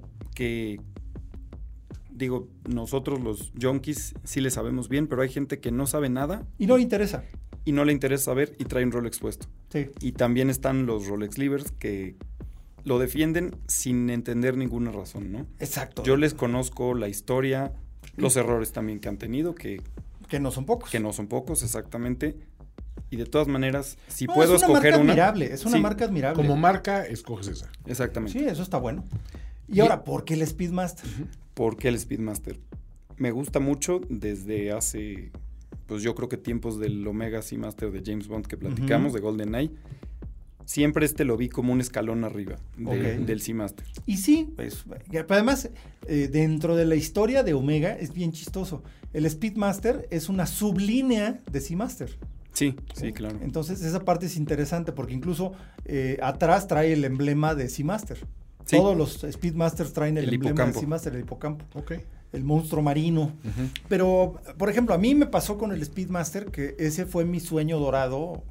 Cañón, digo, yo soy bastante más este, veterano. De edad se dice. Eh, sí. Somos de edad, mano. Somos ya de edad. Personas de edad, mano. Ay, ya me siento como los de los mopeds, ¿no? Los siguientes de los Muppets ahí.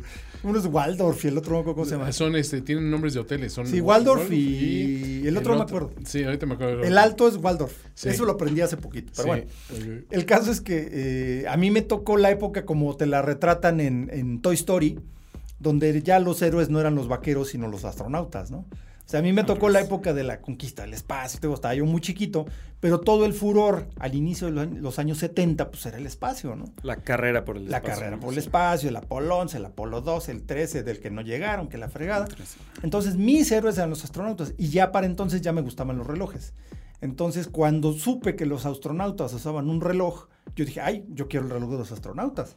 Entonces, el Speedmaster siempre fue así como mi santo grial, ¿no? Sí, claro. Entonces, es un reloj que me encanta, que, que vaya, este, siempre fue un sueño para mí un Speedmaster. Sí, yo pasé como de James Bond, luego, luego, metiéndome más, me di cuenta de la, de la conexión que tenía con el espacio, la investigación, Claro, como dijimos, la carrera por el espacio en los 60 de todo lo eso. que aguantó el lo Speedmaster. que aguantó Y a los que y a venció. quienes venció exactamente, Exactamente. Rolex incluidos. Sí, sí, el famosísimo Daytona no llegó al espacio. Fue el 6238. Bueno, pero el eh, to- pre- pre-Daytona.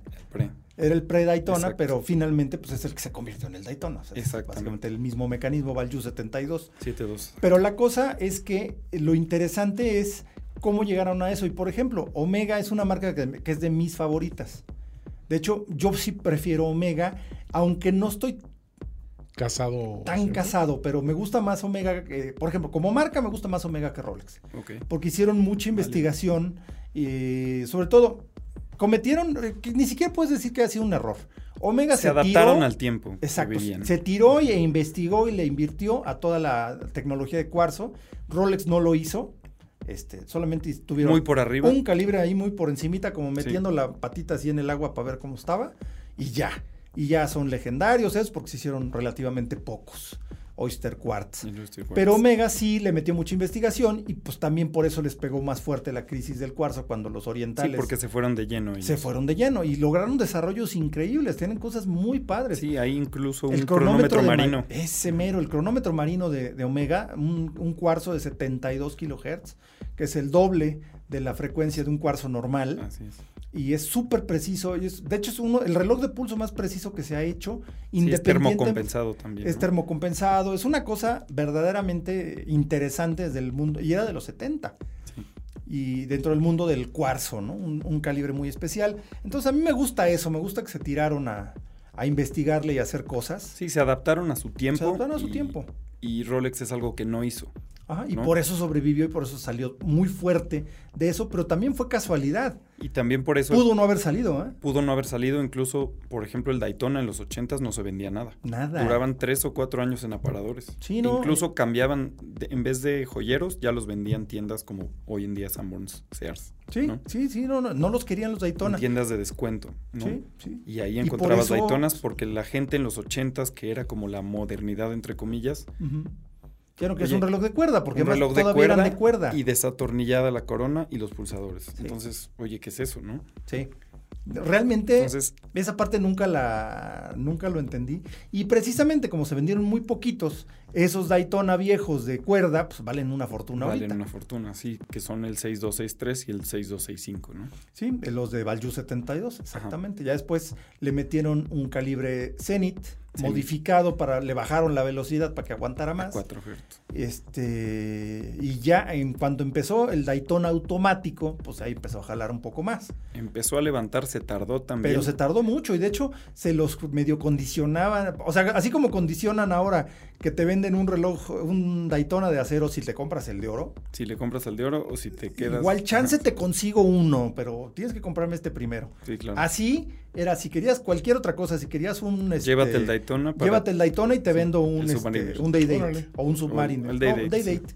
Entonces, es otra historia. Y precisamente por eso los Daytonas son tan apreciados ahora, porque de esa época eran muy escasos, porque les costaba vender esas cosas. Y ahorita hay trancazos por un Daytona, ¿no? Sí, y también en los 60s el Daytona no empezó con este No, no le fue bombos bien. y platillos al No, no le principio. fue bien. En el 63 que salió tuvo primero un nombre que se llamaba Lemo, le cambiaron a Daytona en 64 y hasta 65 empezaba a salir en la carátula ujú. Daytona, bueno, impreso en la carátula. Pero era un reloj que ya tenía tres intentos. Sí, no. se vendía bien y no sabían en dónde Sí, de direccionar. hecho salieron más o menos, la primera versión salió cerca del Speedmaster. Salió en 63 la primera, Por eso, salió despuésito Sí. del Speedmaster. El Speedmaster fue en 57. 57. Salió poquito después, o sea, fue como respuesta al Speedmaster y luego salió también el Carrera, el Hoyer Carrera. Sí, son Pero, contemporáneos. pero al Hoyer Carrera le fue muy bien. Le fue muy bien al principio. Eh, eh, pues, en general, Sigue- no, sigue no ha perdido, no ha perdido. no ha y pues la verdad es que la historia del Carrera es padrísima porque ya ves, ya la platicó Sí, aquí sí, también sí. Karim Santiago. Genial. Tiene que ver con la carrera panamericana, Panamericana. al igual que el Carrera en Porsche, es la misma, por las mismas razones. Y tiene que ver con los hermanos Rodríguez, es, es muy buena esa historia. Y bueno, pues ahora sí que, este, justo de lo que estábamos hablando, ¿no? De, de coleccionismo y demás, este, les, lo que platicaba hace rato también Horacio, que lo comentamos del rincón de ocasión de Perlong, que vale mucho la pena porque te encuentras cada cosa. Te encuentras eh, relojes que ya no están en producción o que son versiones anteriores, porque son relojes que entran a cambio cuando alguien ya quiere algo diferente a su reloj de siempre y te encuentras unas cosas buenísimas, todos ellos serviciados, garantizados por un año por los relojeros de Perlong. Entonces vas a la segura con esos relojes. Eh, y, y la verdad es que es tan divertido esa vitrina que yo me- siempre que voy a grabar allá videos o estamos ahí eh, de visita, Te yo sí me quedo un buen ¿no? Sí. rato viendo a ver qué, Sí, qué sobre llegó de nuevo, ¿no? la diferencia de eras que ves entre un reloj al lado del otro. ¿no? Claro. Puedes ver un reloj de hace dos años que se sigue viendo actual Uno de 15. Y uno de hace 15 años y hay unos que se les nota lo ochentero o se les nota lo setentero o lo noventero, ¿no? Sí. Eso es muy interesante. Es muy interesante y hay una gran variedad de cosas ahí, ¿eh? la verdad. Porque incluso pues, he visto desde, hay Richard Mille, de repente encuentras algún Lange, eh, te encuentras Órale. este, eh, Gégère Lecoult. Frank Müller de los Müllers, primeritos. De los primeros Frank Müllers. Vi un Audemars Piguet rarísimo como de los 90. Eh, que no- Cuadrado, ¿no? Ajá, pero crono, eh, no, no, pero ese es un repetidor a minutos. Sí. Ese, es- ese está increíble ese repetidor. Y Sí. la verdad, para un repetidor hasta no se me hace mal de precio. ¿eh? Está bastante bien de precio, ya sé qué reloj dices, es Sí. cuadrado, es la caja Edward Piguet Ajá, Eduard Piguet. y este es un movimiento antiguo Sí. que es repetidor de minutos y calendario perpetuo. Exactamente. No, es un reloj. en 47 milímetros, porque tomando en cuenta que es una caja de reloj de bolsillo, un movimiento Un reloj de bolsillo, bolsillo, sí. entonces pues no es tan Es un- fácil meterlo en una... Pero la verdad es que les quedó muy bonito. ¿eh? Está Les increíble. Quedó padrísimo. Y eh, bueno, pues está esa pieza rarísima ahí. Ese está que impresionante. la probabilidad de ver uno de esos es casi de cero porque se hicieron muy poquitos. Sí, hay Porque eran calibres antiguos que encontraron por ahí en la manufactura y hicieron un reloj de pulso. Ese me parece que es de los 90 o de los 2000, ¿no? Por ahí. Creo que principios de los 2000. Sí, es principios de los 2000. Sí, yo me acuerdo pero bueno, ves también, los, lo- como decías, los primeros. Pero te- no, vi un Audemars Piguet cronógrafo como acabado, creo que era de Tántalo, pero no era Royal Oak. O sea, era un cronógrafo, pero sí era como 80s, 90s. Como que encontrándole por dónde, este, pero rarísimo y que nunca había visto uno de esos, ¿no? Sí, no. Entonces te encuentras cosas bien padres. Yo he visto también por ahí un Gerald Yenta, un, un arena retro que me encantó. Hay, hay cosas bien padres ahí. Dense una vuelta.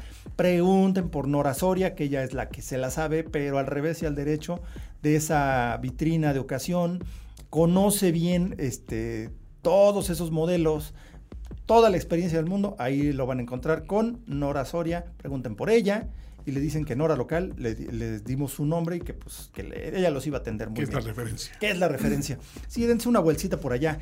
Y eh, bueno, pues eh, en, en esta eh, parte de estos viajes así locochones, me di una vuelta a Suiza, a la región de Val de Travers, por Fleurier, a visitar las cinco manufacturas que componen todo lo que es la, la firma Parmigiani, que con inversión de una fundación, de la Fundación Sandó, una de las familias más pudientes de Suiza, eh, relacionada con la industria farmacéutica y demás, eh, pues permitió que Michel Parmigiani, que tuvo una formación de relojero, restaurador, que es un- uno de los grandes artistas vivientes de lo que es eh, la restauración de relojes antiguos, que en realidad es, es una cosa increíble porque es ingeniería inversa.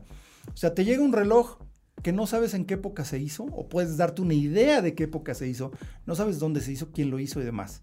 Tienes que ver si faltan componentes, tienes que empezar a, a buscar hacia atrás y, y tratar de ¿Qué hay resolver. ¿no? parecido y qué hay? ¿Qué hay parecido? ¿Cómo funcionaba? ¿Cómo se hacían en ese momento histórico? Exactamente. Entonces, el, el acervo de conocimientos en la cabeza de Michel Parmigiani es una cosa increíble. Entonces, él restauraba relojes para la Fundación Sandó, que tiene una colección Muy importante. importantísima de relojes de todas las épocas.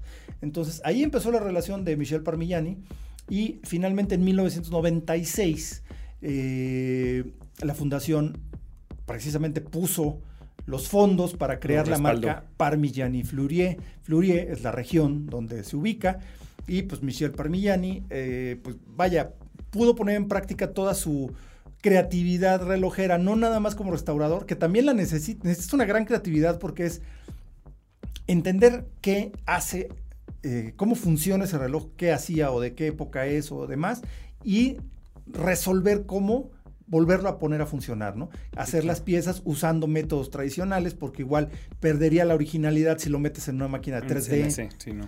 Entonces, eh, hacer todo eso desde cero. Entonces, todo ese acervo, toda esa creatividad, eh, pues se ve en, los- en las colecciones de los relojes de Parmigiani Fleurier y a medida que, que empezó a, a crecer, empezaron a, a comprar diversas empresas, porque hemos platicado varias veces que Diversos proveedores, ¿no? Proveedores. La, la industria relojera suiza empezó como pequeños talleres con gente con diferentes Sí, eh, habilidades, ¿no?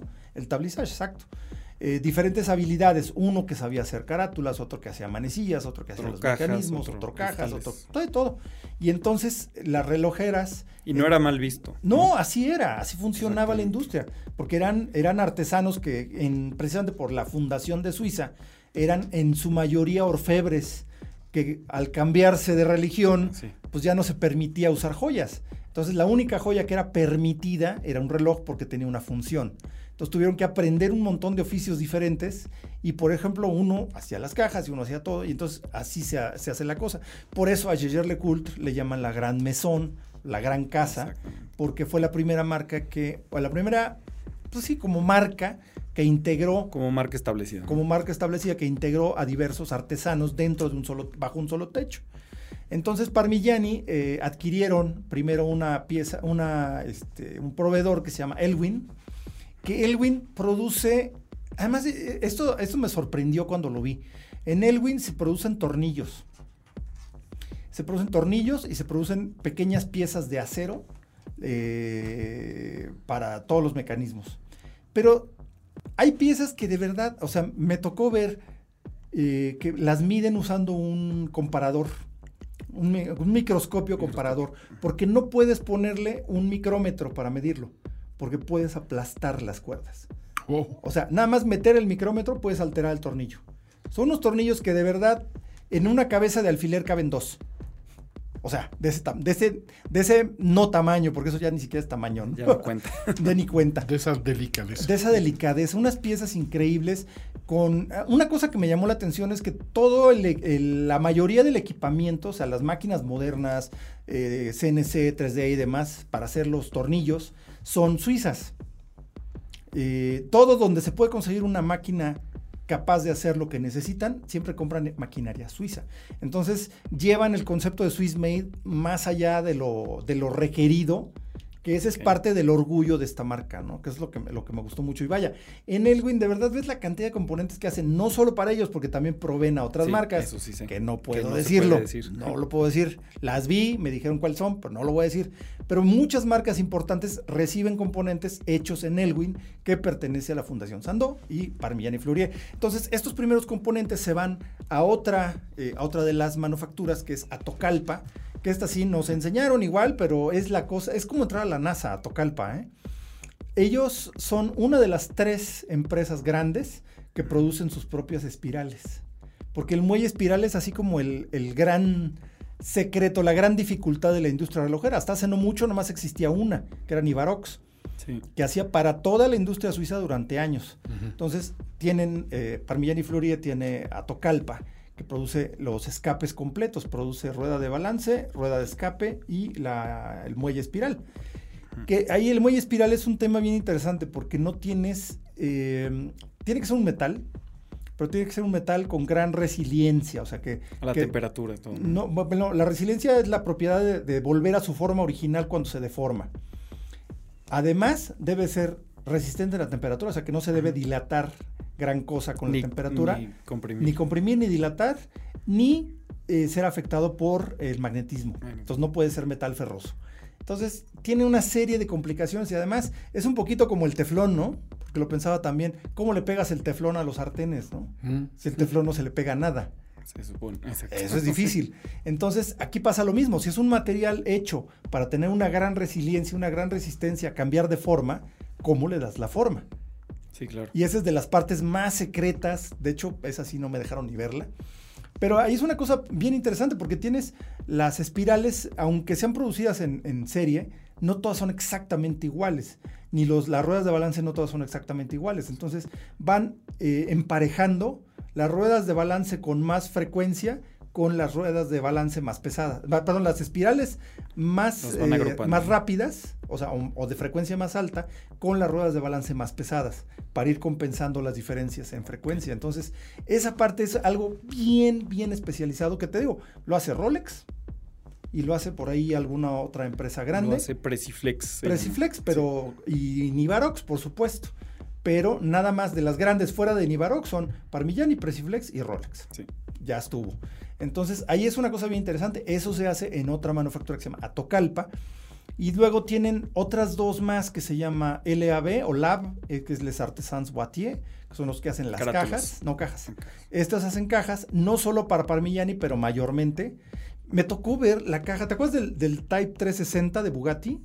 Sí. Del que trae el mecanismo en línea. En línea y la... caja de, esa, de ese reloj es una cosa de verdad de locura, porque son como cinco o seis piezas diferentes Varias de ellas son zafiros y las, las soldan manualmente, porque no hay otra forma de hacerlo bien y con aporte de, de oro blanco, ¿no?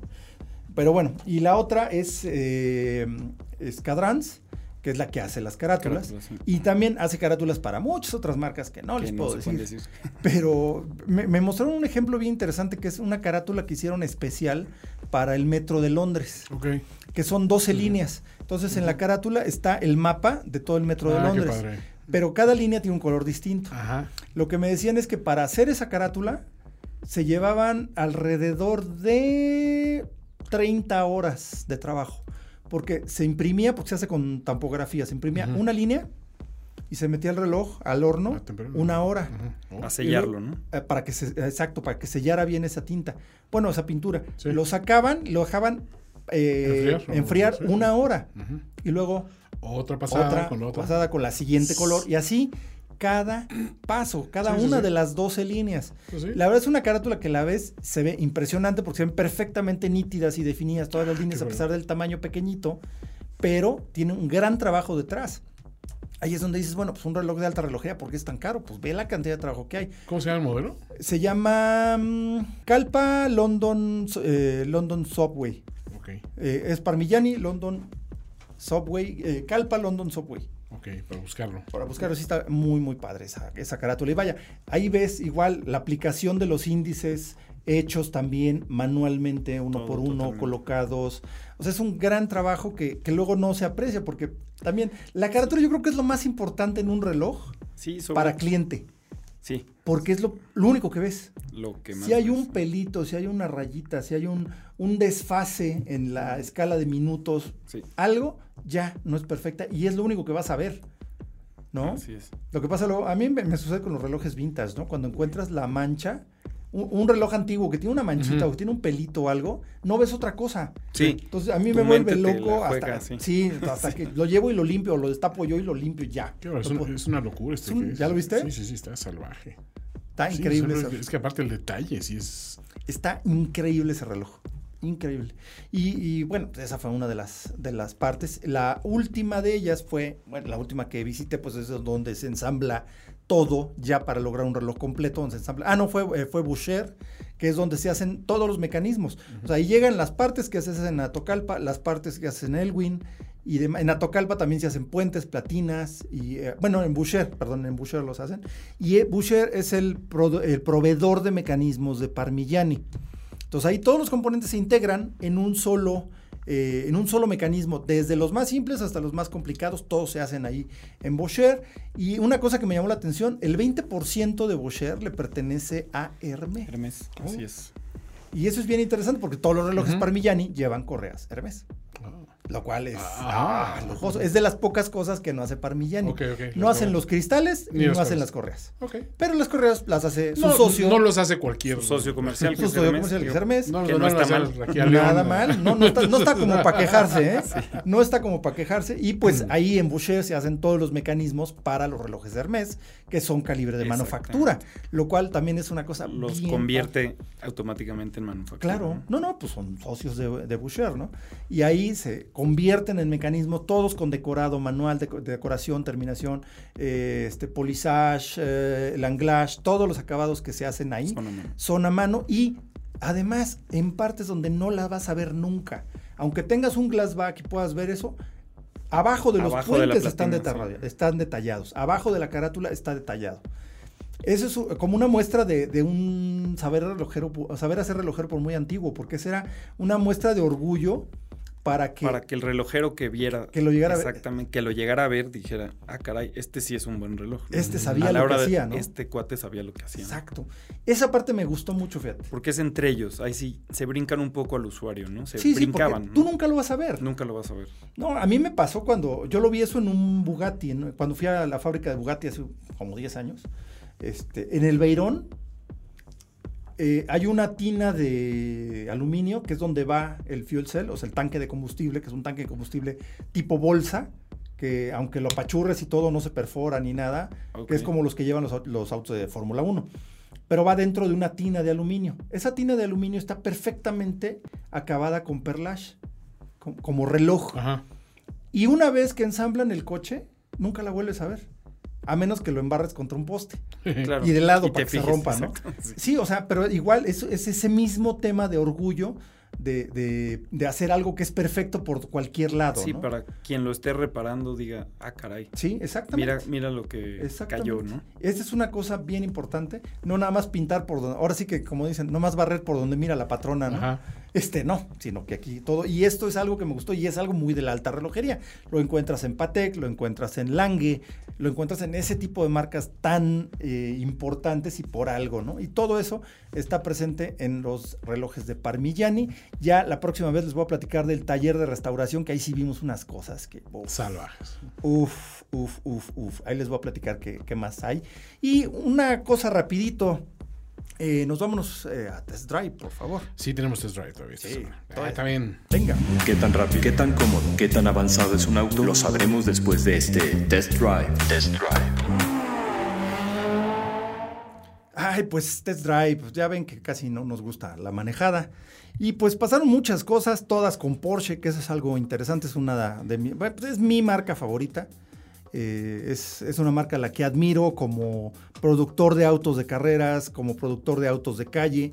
Son de esas, de esas marcas que todo lo que hacen está bien, todo lo que hacen está perfecto. Eh, el único defecto es que son costosos, pero lo bueno cuesta. ¿Hasta la Cayenne? Hasta la Cayenne. Okay. Sí, o sea, la Cayenne, siempre lo he dicho, y de hecho ahí no me dejarán mentir mis amigos de Porsche, la Cayenne es un camión, pero es el mejor camión del mundo. Ok. O sea, no le quita que sea un camión, pero es el Sí, mejor qué bonito camión. Qué, qué gran camión, o sea. Más que nada, la Cayenne le permitió a Porsche hacer ah, no, actualmente claro. lo que hace. ¿no? Exactamente, entonces está bien.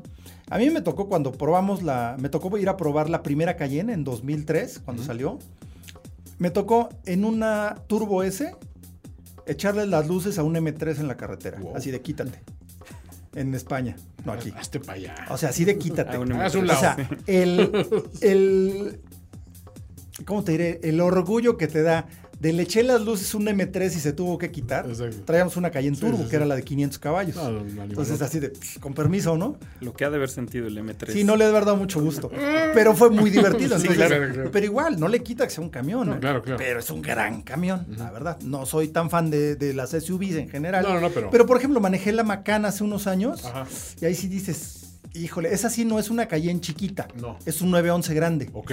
Se maneja más como 911 que como Cayenne. Y eso es gran cosa. Digo, la Cayenne se, se maneja impresionante. Claro. Pero igual, una Cayenne la metes a pista que no es para eso. No. Pues, aunque traigas frenotes, pues, se cansan los frenos. Pesa Claro, 3 es un toneladas, peso ¿no? brutal. Pesa mucho. Pero bueno, el caso es que este, me tocó un- una experiencia que ya había hecho hace unos seis años, que fue la, antes se llamaba Porsche Camp 4, ahora se llama Porsche Ice, Ice Experience, que fue básicamente aprender a manejar en hielo. Wow. Eh, hielo, en serio, 17 bajo cero. Sí, sí, sí. O sea, ahí sí es la segunda vez que he tenido más frío en mi vida. Eso. Este, pero de verdad es una cosa incre- increíble porque es una pista hecha especialmente en Montreal, en las afueras de Montreal, que se llama Mecaglis, es un circuito Ahí está, está fresco de repente el invierno. Fresquecito, sí. Refresca. Hay que llevarse suétercitos, lo que estás diciendo. Sí, suétercito y gorro. Y gorro, sí, un gorrito, Y como tres capas de piel. sí, pero de oso. sí, obviamente. Sí, no, Con- 17 bajo cero estaba. Qué raro. El caso es que este circuito en verano pues, se usa para pruebas y para cursos y todo en pavimento. Y durante el invierno se, se- se inunda o se moja para que se haga una capa de hielo sólida, bastante gruesa.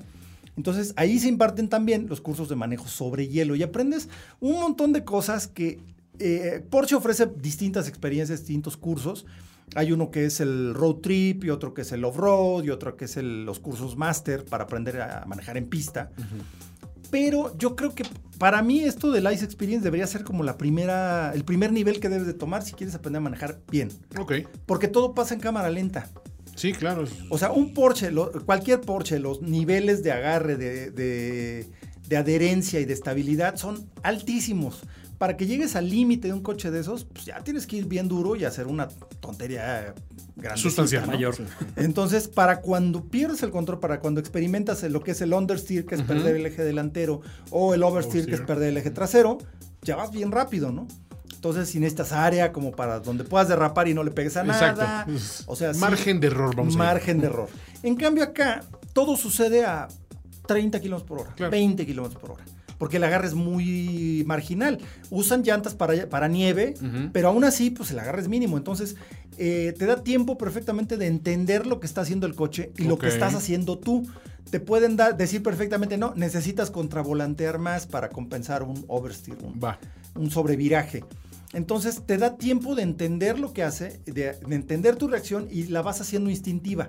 Entonces esa parte se me hace muy muy bueno porque dices, pues sí, a mí qué me sirve manejar, eh, aprender a manejar en hielo si vivo en Chilangolandia, ¿no? Totalmente. Donde ahorita estamos en invierno todavía como a 28 grados. Ujú. Sí, bueno. O sea, eh, pero no, realmente está muy bueno porque tus límites los entiendes mucho más rápido, entiendes los límites del coche y ya sabes cómo se siente perder el control. Sí, Pero no necesitas ir a 200 para Pero lo sientes exacto. a una velocidad súper segura que te da tiempo de observar qué es lo que está haciendo el coche, observar lo que estás haciendo tú. Ah, mira, es así. Hay que Pum, contrarrestar pum, pum, así, hay que uh, ok. Exacto. Y los instructores siempre están ahí contigo. Además, instructores súper experimentados. Uno de ellos corrió en Daytona la Ah, semana bueno, anterior. pues cualquier- O sea, puro piloto de a de veras, ¿no? Entonces, de verdad, hay, un- hay dos versiones. Hay una versión de cuatro días y otra de cinco días para el Ice Experience.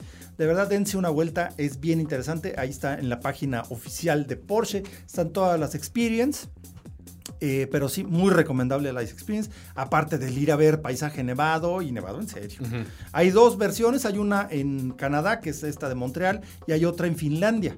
Pero pues es más por cuestión geográfica, ¿no? Pues te queda mucho más Claro. cerca ir a Canadá que ir a Finlandia. Sí, sí, Pero si vives en Europa, pues... Eh, tiene bueno, sentido. es una de las grandes este, ideas que tiene Porsche. Y precisamente no nada más el, el- Igual, o sea, puedes ir incluso como fan, aunque no tengas un Porsche. Ok. Te- o sea, pagas tu curso, Sí, sí, sí. pero tienes la oportunidad de manejar lo último, porque me tocó manejar, por ejemplo, el, el 992, que es el nuevo 911 recién salidito, en versión tracción trasera y en versión tracción integral, el 4S y el, el Carrera S. Y de verdad, una gran experiencia, muy divertido, muy divertido, a salvo el frío.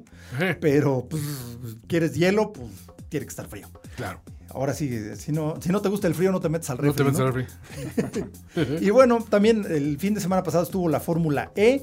Porsche ya dejó el WEC, salvo, este, bueno, el Campeonato Mundial de, de Prototipos, de, de marcas, Endurance, y se metió de lleno a la Fórmula E. Que aquí es una cosa interesante porque en, en su mayoría hasta el 80% tiene que ser el mismo coche, mismo chasis, mismas baterías y diversos componentes. Pero ese 20% adicional es donde está el desarrollo que están metiendo las marcas. Cada una de las marcas. Entonces, eso está bien, eh, que es- implica sistema de enfriamiento y eh, sistemas del tren motor, todo eso lo hace Porsche, que también ya tuvo mucho éxito con eso en el campeonato de endurance, de resistencia, con el 919 Hybrid. Y eh, pues uno de los pilotos que, que marcó récords con el 919 Hybrid pues está corriendo con Fórmula E. Y también en el marco de la Fórmula E presentaron el Taycan, que es el sedán eléctrico Ajá. de Porsche que viene a ponerle las cosas bien difíciles a el señor Musk con sus Tesla que se les mete el agua. Sí, pero que este sí está. Pero no, no, el Taycan está increíble el Taycan. ¿eh? No, no, ahora sí que no tuve chance de manejarlo todavía. Ajá. Sigo esperando amigos de Porsche. Pero este sí es una cosa impresionante. Do- eh, de, de 0 a 100 en 2.6 segundos. No, 2.9 segundos. Ujú. Que es muy rápido. Este, una muy buena autonomía. Que depende también de cómo lo uses y demás. Pero la verdad es que es un Porsche en toda la extensión de la palabra. Solo que de pilas Ok. literalmente. Y pues creo que hemos llegado ya al final de, de este episodio de Hora Local. No dejen de seguirnos en nuestras redes locales, eh, redes locales, redes sociales. La red local es donde estamos conectados ahorita. También en esa, pero a través de la red local vemos la red social. Que primero eh, tenemos Instagram, que es arroba hora-local. En Twitter es la misma, arroba hora-local. En YouTube nos encuentran como hora local. Y en Facebook nos encuentran como arroba hora local MX. Y si nos quieren compartir sus relojes, su gusto, el- aquel que les regaló el abuelo o el, el que empezó su colección y todo, eh, compártanoslo en Facebook con el hashtag mi hora local o en Instagram también pónganos ahí mi hora local y nos llega, lo vemos y ahí les comentamos. Eh, pues por- ahora sí que por esta pasión compartida que también compartimos tanto Toño como Horacio Arrieta que nos acompañó Así como es. coleccionista, junkie, fan de la relojería y pues definitivamente siempre un tipo muy agradable para platicar de esta cosa que pues luego somos medio incomprendidos, ¿no? Nos ven así con cara de pues este ya, ¿no? Sí, somos los raros, ¿no? Somos los raros de los grupos generalmente, pero bueno, entre general. raros nos, nos entendemos. entendemos. Y aquí con Horacio siempre se han armado muy buenas pláticas, como se armó aquí también. Yo soy Carlos Matamoros, esto es Hora Local y pues déjenos ahí sus comentarios y eh, recomiéndenos con sus amigos y si no les gustó, recomiéndenos con sus enemigos. Chao. Bye. Time to get it together. Esto fue Hora Local, el podcast de la maquinaria perfecta. Nos escuchamos en el próximo programa. Conducción y concepto, Carlos Matamoros. Productor ejecutivo, Antonio Semperi. Voz en off, Arturo Jara. Hora Local es una producción de finísimos.com. Finísimos.com.